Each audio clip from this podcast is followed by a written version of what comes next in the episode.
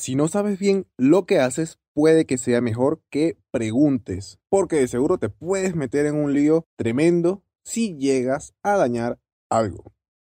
Aprendamos de marketing digital, episodio 34.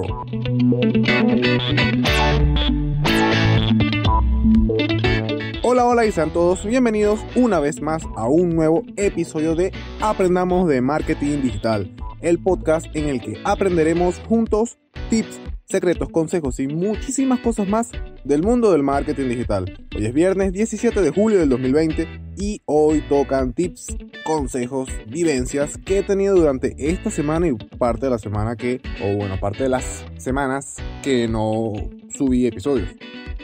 Estos consejos, experiencias que he vivido, las considero que son de bastante valor y que pueden ayudarte si te llegaran a suceder. Recuerda que si necesitas ayuda con tu proyecto, empresa, negocio, ya sea redes sociales, desarrollo web, estrategias de marketing o lo que sea que necesites, puedes contactarme a través de los enlaces que estaré dejando en las notas de este episodio. Y ahora sí, prepárate porque vamos a comenzar con un nuevo episodio de Aprendamos de Marketing Digital. Bien, lo primero tiene que ver con Facebook. Siempre he dicho que acá estamos para aprender y de hecho yo no lo sé todo. En dado caso, siempre me he considerado un estudiante de toda la vida. Y asimismo fue cuando me pasó algo muy peculiar al querer hacer un anuncio en Facebook Ads. Bien, lo que me pasó fue que estaba, tenía que hacer un anuncio para un concurso que se iba a hacer exclusivamente en Instagram. Y bueno, como lo que se necesitaba era que el anuncio se lo mostrara a las personas que interactuaran más con él, bueno, hay un objetivo en Facebook que es interacción. Pero ese objetivo yo nunca lo había utilizado. Sí, hay cosas que yo no usaba en Facebook Ads. Precisamente ese no lo había utilizado porque no le veía mayor importancia. O sea, ¿para qué lo iba a utilizar? ¿Para qué yo quería que la gente interactuara con un anuncio o con una imagen, con un video?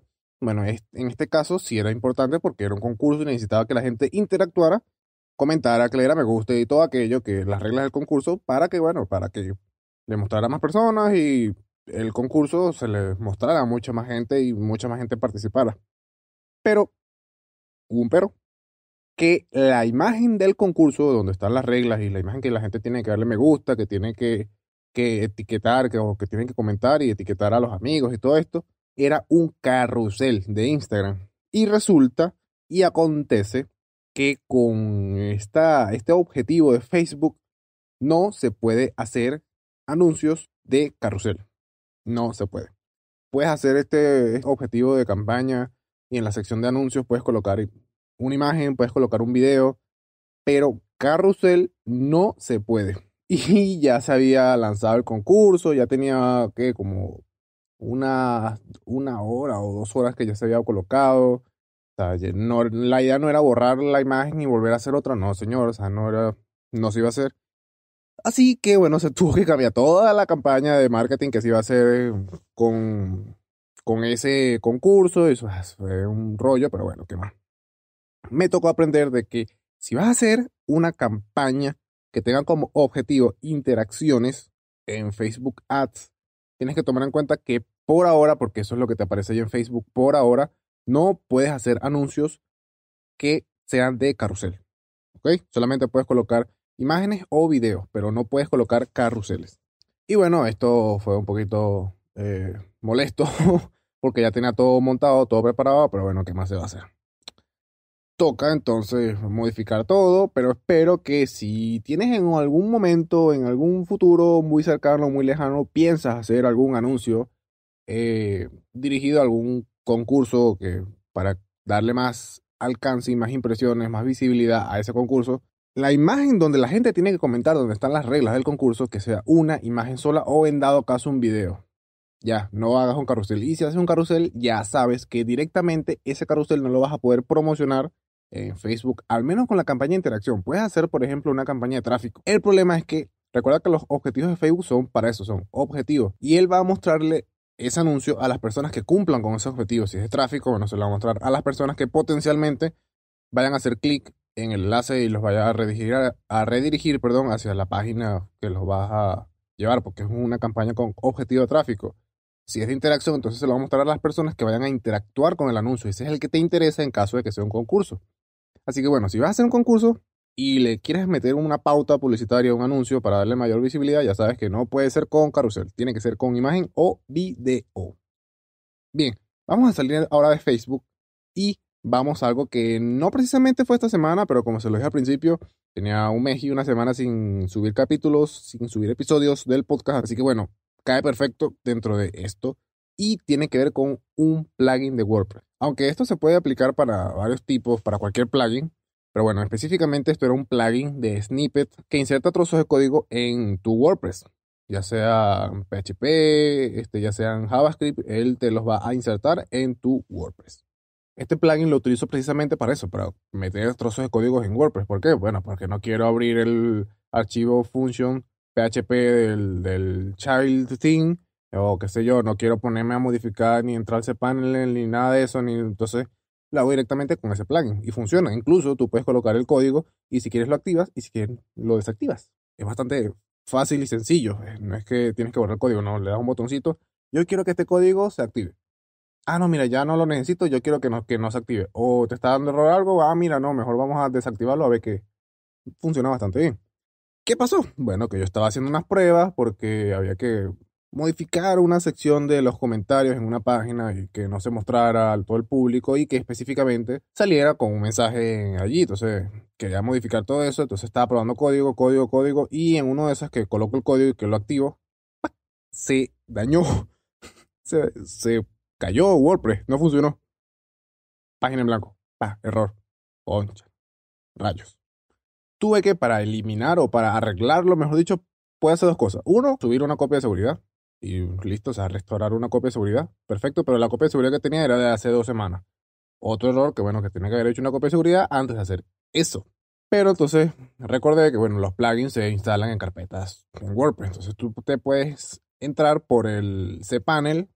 Lo que no quería hacer, tuve que hacerlo. Entrar por cPanel, ubicar la carpeta donde se instalan los plugins y borrar directamente la carpeta de ese plugin. La borras, vas a WordPress y ya funciona. Perfecto. Pero ¿qué pasa? Yo ahí tenía en ese plugin otros trozos de código que sí eran importantes porque, bueno, porque eran para hacer que la página cargara un poquito más rápido, eh, limitaba algunas cosas y los necesitaba. Entonces yo dije, bueno, si ya eliminé el plugin y lo vuelvo a colocar, lo instalo, lo activo, debería funcionar. O sea, debería estar el plugin desde cero.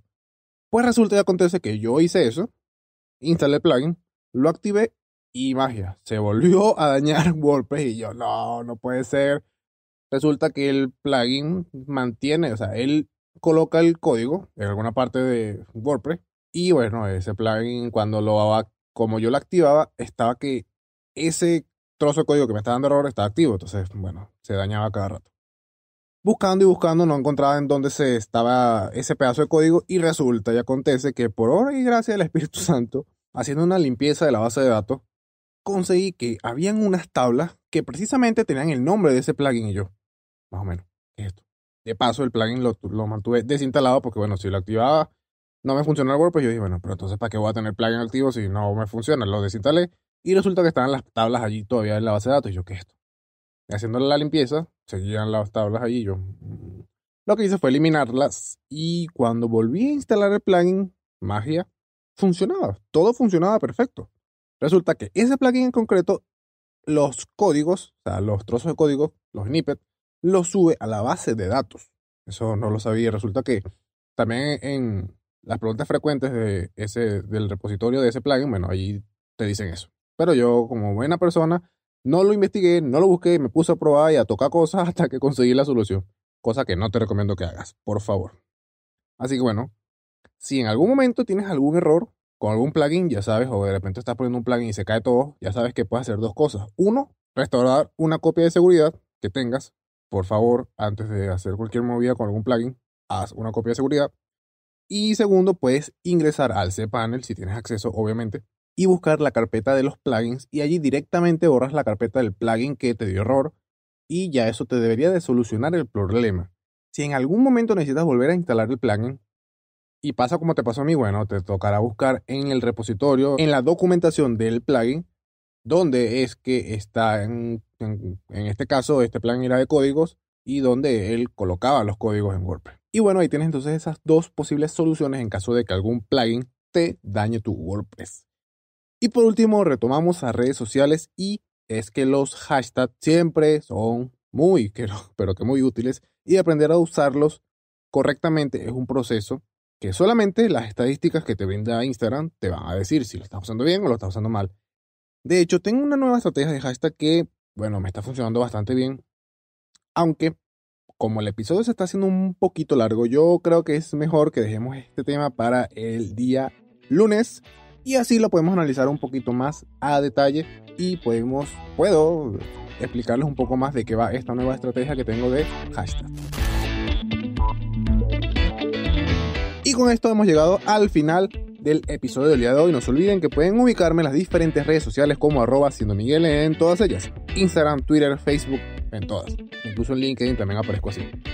También si necesitas ayuda con algún proyecto o algún negocio, puedes contactarme por Instagram. Puede ser por mis redes sociales personales o por las redes sociales de la agencia de marketing digital arroba estudio 93 marketing. Ahí te podremos apoyar y te apuesto que muy seguramente podremos buscar una solución a tu problema.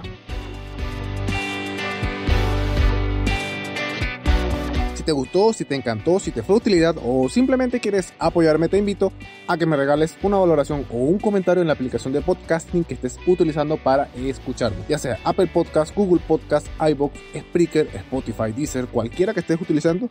Me encantaría que me apoyes con un like o con un, le dejas el botoncito de seguir en dado caso o que me hagas un comentario de qué te ha parecido este episodio. Y nos vemos nuevamente el lunes con un nuevo episodio de Aprendamos de Marketing Digital. ¿Por dónde? Por tu aplicación de podcast favorita. Recuerda que siempre es mejor dar que recibir. Un saludo a todos y a todas, feliz fin de semana y hasta el lunes. Chao. Nada es más importante que tu familia, así que ¿no se merecen lo mejor? Eggland's Best te brinda un mejor sabor y nutrición. En comparación con los huevos ordinarios, Eggland's Best te ofrece 10 veces más vitamina E, 25% menos de grasa saturada y 6 veces más vitamina D, junto con ese sabor delicioso y fresco de granja que a ti y a tu familia les encanta. Todos queremos lo mejor para nuestras familias, entonces, ¿por qué no los mejores huevos? Porque la manera en que tú cuidas a tu familia no tiene nada de ordinario, solo Eggland's Best. Mejor sabor, mejor nutrición, mejores huevos.